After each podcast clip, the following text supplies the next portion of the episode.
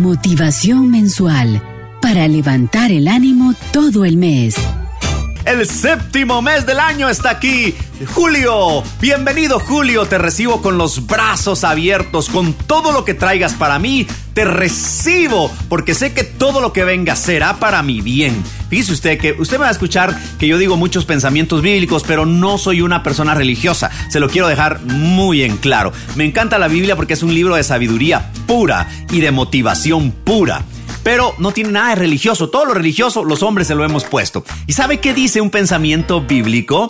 Que todas las cosas ayudan a bien a los que aman a Dios. Le pregunto, ¿ama usted a Dios?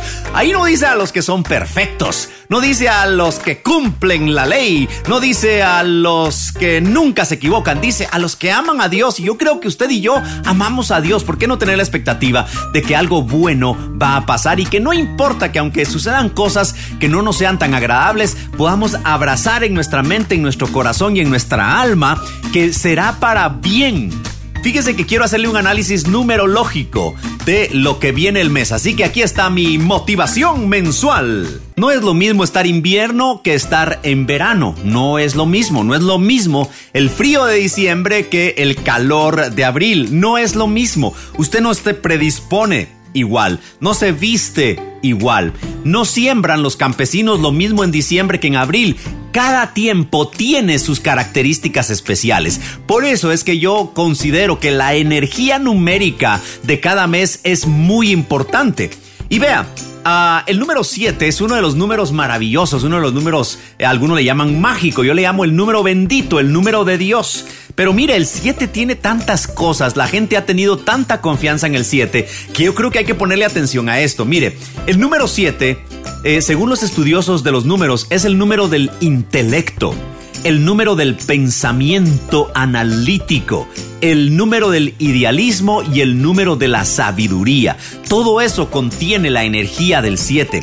Fíjese usted que el número 7, según los estudiosos de la numerología, denota pensamientos profundos, búsqueda de perfeccionamiento intelectual y espiritual y la capacidad de conectarse entre ese pensamiento intelectual y el pensamiento espiritual. Ya le voy a, a dar el análisis de por qué hacen ese análisis los estudiosos de estos temas.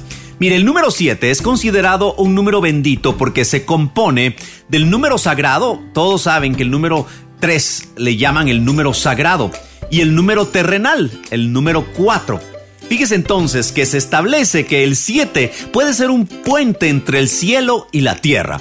Estoy seguro que todos hemos estado pidiéndole a Dios ayuda en esta contingencia. Queremos que ya se detenga esta pandemia, queremos ya salir a trabajar, queremos volver a recuperar la economía. Bueno, esos son nuestros deseos terrenos. Pero ¿qué tal que Dios está permitiendo lo que está sucediendo para que crezcamos como seres humanos? Pues este mes puede ser el, el mes en el que encajen las dos cosas, nuestras peticiones y la voluntad perfecta de Dios. ¿Por qué es que se dice que el, el número 3 es un número celestial y el número 4 un número terrenal? Mire pues, el número 3 habla de la Trinidad de Dios y la Trinidad del hombre. El número 3 habla de Dios Padre, Hijo y Espíritu Santo, de hombre, alma, cuerpo y espíritu. Y el número 4 habla de la tierra porque son cuatro los puntos cardinales, son cuatro los elementos de la tierra. Mire entonces, hay una gran concordancia entre el número 7 y el número 12, eh, fíjese usted. Por ejemplo, 3 eh, y 4 suman 7 y 3 por 4 suman 12. Mire, interesante el 3, el 4, el 7 y el 12. Mire pues, entonces, ah, estamos entendidos que el número 3 es el número divino, el número 4 es el número humano, natural, y que juntos producen ese número bendito, el número 7, y multiplicados producen otro número bendito, el número 12. O sea que estamos en potencia de una energía maravillosa que nos puede conducir a tener un mes fantástico. Miren, ¿Quién quita y este mes los casos empiecen ya? Esa curva famosa se empiece a declinar en Guatemala. ¿Por qué no esperar esas cosas? En el mundo entero, este mes ya se activarán las economías de muchos países que comenzaron antes que nosotros con este problema.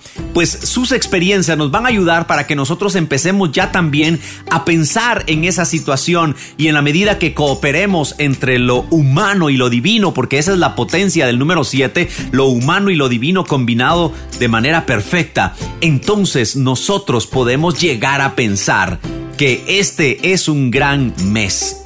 Fíjese que Pitágoras, el matemático y filósofo de la antigüedad, le llamaba el número perfecto al número 7.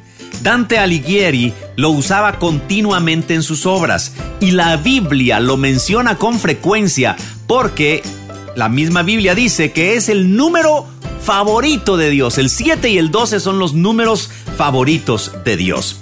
Entonces, mire, Hablemos de dónde encontramos el número 7. Por ejemplo, en el mundo, las siete maravillas, ya sean naturales, construidas, antiguas o modernas, son siete. Los siete pecados capitales, las siete virtudes. Los planetas son siete, los visibles. Fíjese usted, increíble. Las notas musicales son siete. La semana está compuesta por siete días. Las fases lunares están compuestas por fases de siete días cada una. Los elementos que componen los diferentes aspectos de la naturaleza son siete, se reúnen en siete grandes grupos los elementos. Siete son los mares del mundo antiguamente conocido, ahora se han dividido en casi cien, pero originalmente se componían en siete mares. Los siete colores del arco iris quiere más detalles, los siete nanitos de Blanca. Esas ya son payasadas mías. Pero mire, es que el 7 está por todos lados, hombre. Entonces, ¿por qué no creer que este es un gran mes? ¿Por qué no pensar? Mire, si nos vamos a la Biblia, que es una de las fuentes de sabiduría más aceptada en todo el mundo y en todas las edades, fíjese que en la Biblia el calendario de Israel tenía siete brazos. Se habla de que la creación se hizo en siete días. Se habla que los espíritus de Dios se dividen en siete manifestaciones.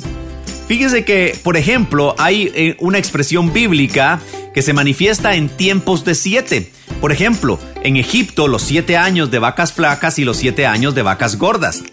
Fíjese que en el séptimo día el Creador dejó de trabajar y descansó e hizo este día un día de celebración, un día santo. Los dones del Espíritu en la Biblia se eh, enmarcan que son siete.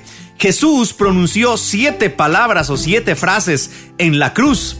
Hay siete sellos, siete trompetas, siete copas en el Apocalipsis.